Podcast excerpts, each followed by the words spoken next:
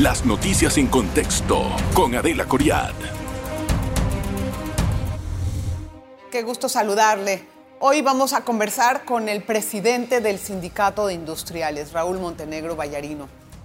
Esta industria requiere de mucha modernización, especialmente en todo lo que es digitalización. Y no solamente eso, sino eh, de lograr una, pues, un fair play, como dicen por ahí, una buena relación y de balanza equilibrada en materia de exportaciones, especialmente cuando hablamos de tratados de libre comercio. Una industria, por lo menos la agropecuaria, que va a quedar bastante afectada al momento en que los aranceles del Tratado de Libre Comercio con Estados Unidos o de cualquier otro lado queden en cero y eso es un proceso gradual. También hay algunas otras cosas sobre la creación de empleos y la preparación de mano de obra. Vamos a conversar con Raúl Montenegro Vallarino, a quien recibo con muchísimo gusto en el estudio. Gracias, don Raúl, bienvenido. Muchas gracias, Adelita, por recibirnos. Gracias a usted. O sea, la verdad es que estamos muy contentos de que nos estén visitando en el estudio. Usted hace poco tomó el liderazgo del sindicato y sé que tiene ideas innovadoras, tiene planes concretos en la cabeza. Me gustaría conocer de qué se trata.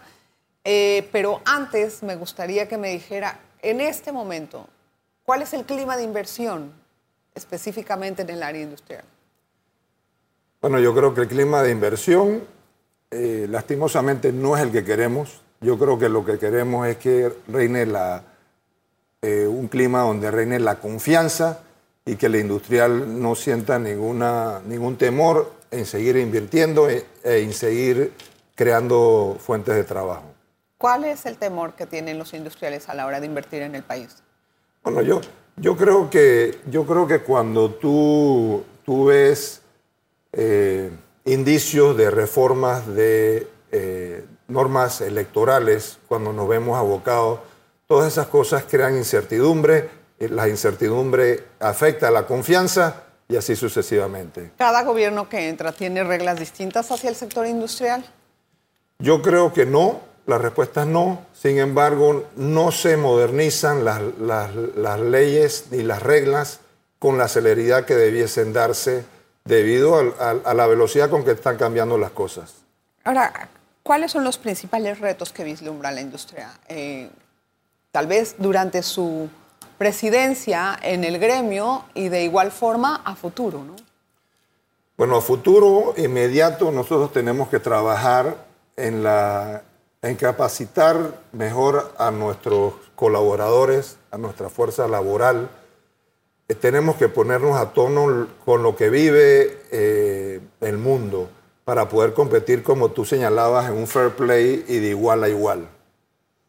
Eh, yo decía en mi discurso de la toma de posesión de que en Panamá no, puede, no, no nos podemos ver con recelo, no podemos ver con recelo el traer talento de afuera. Y cuando digo talento de afuera es gente preparada que nos enseñe a modernizar y a sofisticar nuestras exportaciones. Sí, pero eh, eso es inversión extranjera, lo que me está hablando, o me está hablando de especialistas en ramas. No, no, para nada. Bueno, eso ayudaría a traer inversión extranjera, pero por decirte algo, en días pasados hablábamos, hablaba yo sobre la comercialización del culantro, comercialización de orégano eh, podemos para ganar tiempo traer a una persona que ya ha hecho eso en, otros países, que venga aquí, que le enseñe la mano de obra local, transferencia de conocimiento y, y, vamos a crear otra industria de algo que hoy en día es inexistente. A ver, entonces, hay ciertos impedimentos en el código de trabajo que, impide, que, que obstaculizan el crecimiento de la industria. Definitivamente, y así lo establecí y lo señalé en mi discurso, nosotros tenemos que modernizar el código de trabajo. Tenemos que permitir eh, facilitarle a la industria eh, la transferencia de conocimiento en talento extranjero. ¿Cómo va a modernizar el código de trabajo sin que los trabajadores sientan que pierden sus derechos? Yo creo que ese es un gran reto y no hay otra manera que comunicarnos, eh, conversarlo y señalar que lo que queremos es que todo panameño tenga un trabajo digno y que pueda llevar el sustento a sus hogares. Bueno, pero al tener esa prerrogativa, es decir, es importante tener esa transferencia de conocimientos, pero no solamente entonces tendrían que hablar con el, con el Ministerio de Trabajo, sino también con Migración. Yo creo que, yo creo que si, si tú lo habilitas, yo no estoy hablando ahora de inundar. No, me imagino que Estamos no. hablando, en días pasados, el director del Senacid hablaba de que se requerían, hoy en, eh, creo que la memoria no me falla, 800 eh, profesores, catedráticos en ciertas áreas para, para poder transferir ese conocimiento. O sea, lo que queremos es traer a los mejores y que nos enseñen. Yo, yo no me canso de decir que es como cuando Panamá iba a asumir las riendas del canal. Mucha gente pensó que no lo podíamos hacer. Hubo personas en ese momento que enseñ- nos enseñaron a los panameños a cómo hacer las cosas. Lo aprendimos, lo mejoramos y ya hoy en día ves los resultados.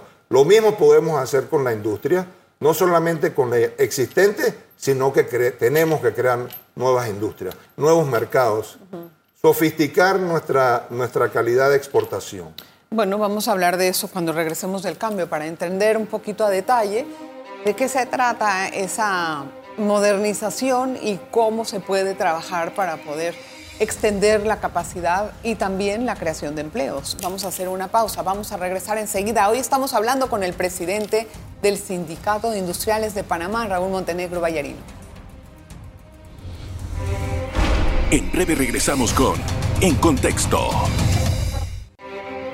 Estamos de vuelta con En Contexto. Estamos conversando con el presidente del Sindicato de Industriales. ¿Qué va a pasar en la industria? ¿Cómo se va a comportar en los próximos quinquenios y hacia dónde debe de mirar para poder engrandecer este mercado? Ahora, don Raúl, hay, hay situaciones, estábamos hablando antes de ir al cambio, sobre el código de trabajo y la forma en cómo les gustaría a ustedes modernizarlo. Pero eh, a la vez, ningún gobierno ha querido tocar ese tema porque saben que eh, es al día siguiente marchas oceánicas en las calles y, y es muy difícil. El desgaste político es serio. Entonces, ¿cuál es la propuesta del sindicato o de los empresarios? Porque veo que los empresarios en general se quejan y sienten que las reglas actuales impuestas no permiten el crecimiento de los empleos y de las empresas. En cambio, los trabajadores sienten que tocar eso nada más es vulnerar sus derechos. Si no nos hemos dado cuenta que el mundo cambió, eh, nuestro camino es un camino corto. Eh, en días pasados hablamos sobre la competitividad en el informe de competitividad como país, como del puesto número 40 bajamos al número 66. Entonces, como panameños, ¿qué estamos esperando? Llegar al puesto 100 para luego tomar medidas. Puede ser. Bueno, eso ocurre. entonces los industriales lo que estamos diciendo es no esperemos a llegar al 100, ya tomemos las medidas. Y tenemos que modernizar la- la- las reglas laborales. Tenemos que? Sí. tenemos que modernizar muchas cosas. Yo entiendo que la pandemia llegó, nadie la quiso, nadie la solicitó y eso, y eso atrasó una serie de cosas, pero tenemos que ser más ágiles. ¿Cuál es la propuesta para cambiar en- dentro del Código de Trabajo? No sé si hay alguna todavía, pero si usted fuera una persona que le consulten, ¿qué puntos exactos diría? Yo creo que al final del día lo que queremos es flexibilizar, traer la transferencia de conocimiento y el, talento extranjero. Hoy en día sí establece que hasta un 10%, Sí. Bueno, porque pero, es un 10% y cuando lees la letrita pequeña tienes una serie de requisitos que sencillamente lo que hace es lo hace engorroso, lo hace difícil. Si quisiésemos hoy en día, aquí estamos hablando de, industrias de- del cáñamo, estamos hablando de industrias del cannabis medicinal, una cantidad de cosas que lo que tenemos que traer gente que ya lo ha hecho, que nos enseñe y crear una nueva industria. La otra cosa sería mandar a los empleados a esos países para que aprendan. ¿Y es qué, más caro. qué- qué es más fácil? No, pregunto. O sea, No. ¿cuál es la alternativa Eh, que quedan? eh, es lo mismo, yo pensaría que nosotros lo que tenemos que hacer es lo que se hizo hace 50, 60 años. sí. que es traer eh, personas académicas con la preparación. Eso sería lo ideal para poder masificar el conocimiento. Nadie, nadie aboca lo, lo distinto. Estoy viendo a qué se atiene una empresa que no puede lograr eso. Entonces, ¿cuál sería la fórmula para que no levante polvos ese, ese cambio en el código? ¿Cómo lo harían los empresarios? no esperen a que un gobierno lo haga. ¿Cómo lo harían? Estamos trabajando en, plantearle a todos los candidatos presidenciales esa medida eh, para, que, para, que lo, para que lo haga. En cuanto a nosotros, nosotros eh, seguiremos haciendo lo que tengamos que hacer, seguiremos trabajando de la mano. Sin embargo, te tengo que decir que, nuevamente haciendo referencia a tus palabras del fair play, en otras latitudes tienes gobierno, el Estado contribuye con la empresa privada. Facilita. facilita las cosas. Los industriales aquí en este país hemos demostrado que contra viento y marea eh, hemos avanzado. La pandemia fue una muestra de eso. Aquí hubo seguridad alimentaria, aquí nunca faltó nada. se mantuvieron los, puestos de trabajo. Sin embargo, yo creo que si podemos caminar de la mano, sería mucho más fácil. Que, que la modificación ¿Es una papa caliente? Es una papa caliente, pero tenemos que transformarla. ¿Por qué no ustedes hablan directamente con los grupos de trabajadores y establecen eh, y entablan un diálogo para ver hasta qué punto ellos están de acuerdo en cambiar algunas cosas? Eh, esperar un gobierno es quedarse aquí sentado eternamente. bueno, Te, voy a tomar la palabra ahora que estamos en conversaciones de... Bueno, con, el, salario mínimo. El salario mínimo. Cada vez que la empresa privada y la industria ha señalado que el salario mínimo tiene que estar amarrado a productividad, inmediatamente, que es un, que es un concepto aprobado por la OIT. O sea, no es, no es, un concepto extraño, ni alejado de la realidad, ni de, ni de los tiempos modernos, sino sencillamente tenemos que entender como país, como panameños, todos que tenemos que cambiar, tenemos que modernizarnos. La pregunta es si cada uno que quiera entender eso está dispuesto a desprenderse de sus propios intereses por el bien del país. Yo no estoy muy segura de que la respuesta es sí. Yo creo que hay que morir en el intento. Nosotros los industriales haremos lo que, lo que tengamos que hacer. ¿Cómo están las conversaciones para encontrar eh, bueno, pues, eh, un punto en común en salario? Hoy en día están distantes porque cada vez que nosotros mencionamos el concepto de productividad... Eso es algo que les da alergia. Le da alergia. No, no, los, los, productores... Es que los trabajadores no quieren que se les mida de esa forma. Los, los trabajadores tienen otros parámetros de medición y entonces hay contradicción. Pero, pero tenemos que entender, y es un proceso, y, y te entiendo, de que el mercado es quien nos mide, no es no es, el, no es el empleador, no es el industrial, es el mercado. Si no lo hacemos nosotros, el de afuera lo va a hacer. Usted como empresario, ¿invertiría dinero en este momento en el país? Yo soy panameño, creo en este país y te diría que sí.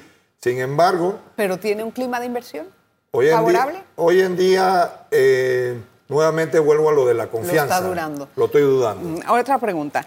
Vamos a entrar más adelante en el tema de los tratados de libre comercio y la forma de exportación entre un lado y otro. Regresando de la pausa, vamos a hablar acerca de esto, a ver cuáles van a ser las futuras negociaciones que se van a poder realizar. Una pausa.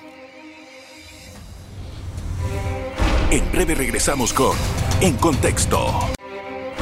Estamos de vuelta con En Contexto.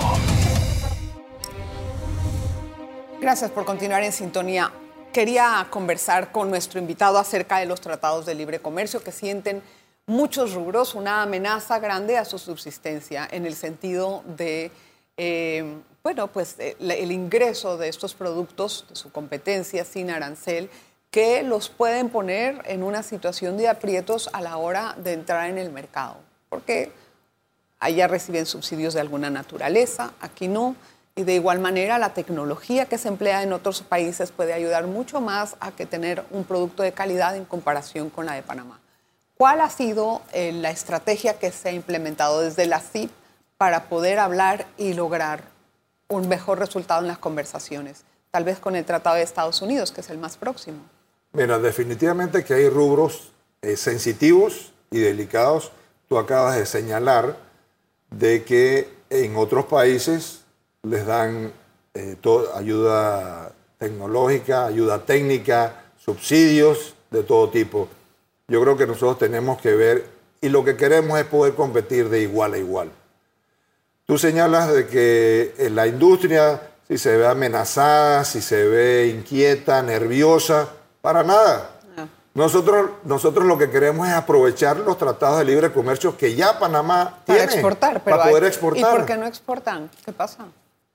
¿Por qué no exporta? Porque no hemos podido conjugar esfuerzos, sector eh, privado y, gobierno, para poder lograr ese fin. ¿Cuáles? ¿Qué, ¿Qué, es lo que está impidiendo eso? No entiendo. Reglamentaciones. ¿De quiénes? De, de los gobiernos. Mira la situación que vivimos hoy en día. Pero si esas reglamentaciones están todas inscritas en el Tratado de Libre Comercio, ¿a qué se refiere? Bueno, todas esas reglas deben de estar claras en el, tratado, ¿verdad? Entonces de ahí uno se, se agarra y dice, bueno, de aquí voy a exportar para acá esto, Acuérdate cada, que cada una de esas cosas tiene que ir a, los países de origen y luego entonces hacer la traducción en el menudeo. Bien. En el menudeo es donde las cosas no se dan. Mira la situación que estamos viviendo hoy en día con Costa Rica. Tenemos la industria avícola. Pregunta a la industria avícola cuánto, cuánto ha podido exportar de pollo a Costa Rica. Siempre han encontrado eh, alguna, algún pero. Alguna, alguna tilde, alguna coma y no hemos podido pero hacer. Pero en cambio, ¿cuánto importamos nosotros de allá? Bueno, por eso es que tenemos la situación con los lácteos que tenemos, porque entonces, ¿qué hay que hacer? Sencillamente decir, Señores, nosotros firmamos esto, hemos aperturado nuestros, nuestras fronteras, sencillamente lo que, lo que esperamos es un trato recíproco y podemos nosotros y poder exportar a esos países. Hay zonas, hay rubros, o sea, como hay, hay sectores de la, de, la, de la actividad económica que se verán beneficiados, tal vez cuando los dejen exportar, pero otros que se van a ver amenazados en su subsistencia. ¿Qué van a hacer con esos? Tenemos que, están muchos en el sector agropecuario. Tenemos que tecnificarnos. Tenemos que tecnificarnos. No soy, no soy experto en la materia, no soy arrocero, pero, pero, pero sé de casos, sé de casos donde con tecnificación aumenta los rendimientos por hectárea enormemente. Y eso es lo que nosotros tenemos que hacer. Pero tenían una ventana abierta de 10 años para poder hacer eso desde que se firmó el Tratado de Libre Comercio. Esa era la promesa del sector, que se iban a preparar para poder competir cuando se bajaran los aranceles. ¿Qué les pasó? Y no lo hicimos. ¿Pero qué les pasó? O sea, dejaron pasar el tiempo y se sentaron ahí. ¿Qué pasó? Yo creo la industria general no se tecnificó probablemente la agroindustria, que es lo que señalas, sí, nos dormimos en los laureles. Porque sencillamente no hemos estado tratando, enfocados en las industrias tradicionales, en los productos tradicionales. Tenemos que sofisticar nuestra oferta de exportación. Ahora, don Raúl, hay otra cosa importante, que es la modernización, la digitalización del sector el mundo camina a avanzas, o sea, a pasos agigantados en la parte tecnológica. Y quería entender, ¿qué tan moderno está el sector industrial? ¿Qué tan digitalizados están? ¿Qué tanta inteligencia artificial están empleando? Vamos, eh, hemos implementado una gran cantidad, pero uno de los cambios que queremos hacer en la ley 76 es que todo lo que tenga que ver con digitalización, inteligencia artificial y ese tipo de cosas sea contemplado para poder nuevamente competir de igual a igual con otros países del hemisferio. ¿Y se ha contemplado de qué manera? Se está trabajando junto al MISI en eso y tenemos el compromiso por parte del ministro y de su equipo de que antes que este quinquenio culmine, hacer los, cambios en la ley. O sea, los cambios que van a incluir, explíqueme, para entender bien cuál es esa modernización del sector todo lo que tenga que ver, y, suena un poco complejo, de industria 4.0, todo, lo que todo lo que tenga que ver con modernización, valga la redundancia. Sí. ¿Y esa modernización, usted cree que pueda amenazar nuevos empleos? Para nada, para nada. Tú, en días pasados estuve en, una industria de, de la localidad y personas que antes llevaban las cosas manuales sin software. Hoy en día eh, tienen el conocimiento y ya no solamente tienen el conocimiento ellos, sino que ahora ellos están enseñando a, a otros. Mucho hablamos ahorita de la educación y de la transferencia de conocimientos. ¿Qué está haciendo la industria para mejorar la educación, la calidad de la educación y hasta cierto punto desarrollar el- los trabajos profesionales que requiere la industria?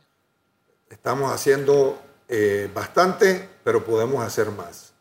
Hemos, hemos firmado acuerdos con la Universidad Tecnológica, con el ITSE, con el Instituto Técnico Don Bosco, o sea, con eh, el, el, el BID, la embajada o embajadas como la, la de Alemania, tratar de traer, eh, mejorar todo lo que es carreras técnicas eh, a corto plazo y hacer programas de, de corto o mediano plazo. ¿Y qué tal salen preparados los estudiantes? Bueno, los O vamos a, eh, esto es algo que estamos Ah. por implementar. Vislumbramos que van a salir, que los cambios van a ser radicales y en un, pro- en un periodo de menos de cinco años veremos los O resultados. sea, la industria, para entenderlo, la industria solicitó ciertas carreras técnicas a estos centros de estudio Correcto. para que puedan directamente entrar en la masa laboral. Correcto. O sea, que salen con un negocio, con un trabajo asegurado. casi que asegurado. Y lo, y lo que te quiero decir es, no solamente, no solamente eso, me alegro que, que toques el tema de, de un trabajo asegurado. Aquí la- las carreras técnicas, como que le habíamos hecho eh, fo, por decir otra cosa, yo creo que sencillamente lo que queremos es que eh, retomar ese camino, retomar ese camino y que la gente aprenda lo que la industria necesita. Eh, ahora, ¿cree usted que se deben de revisar esos puntos sensitivos? Quería volver un momentito al Tratado de Libre Comercio con Estados Unidos y se va a lograr hacerlo. Yo creo que tenemos la obligación de hacerlo. ¿Pero cree que se logre? Bueno, en el No caso, en qué quinquenio, en el pero- caso de los rubros sensitivos, definitivamente ya Estados Unidos ha, eh, dado a conocer su postura en cuanto a ese tema. Está difícil, pero yo creo que hay que morir en el intento. Y entonces, si no es así, ¿qué medidas van a implementar para competir? Tenemos que tecnificarnos, tenemos que ponernos al tono y yo confío en que nosotros lo podemos lograr. ¿Cuál es la mano de obra que les falta a ustedes? Es decir, la ausencia o el déficit de mano de obra que tienen. ¿En qué sectores? ¿Y de qué tipo de profesiones? eh, eh, profesiones técnicas sofisticadas, llámese soldadura industrial, de acero inoxidable, eh, todo lo que tenga que ver con robótica. O sea, son cosas, son cosas que, que estamos avanzando, hemos caminado. Yo creo que instituciones como, como la Universidad Tecnológica y el ITSE están avanzando, pero es que el mundo está cambiando tan rápido que lo que nosotros estamos enseñando hoy Ya eso no lo tienen ahí.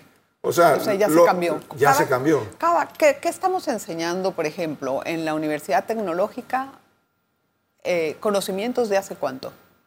Si es que me dice No, que ya cambió. Yo creo que nosotros tenemos un desfase de cinco años. Ah, wow. En tecnología eso es un mundo. Un mundo. En tecnología eso es un mundo, Un mundo. grande. ¿Y qué de los salarios que están pagando ustedes? Porque por lo general, cuando ya uno se esfuerza, todo quiere tener una buena Todo- remuneración. Todo, eso ¿Están son, de codos son o están salarios pagando bien? bien remunerados.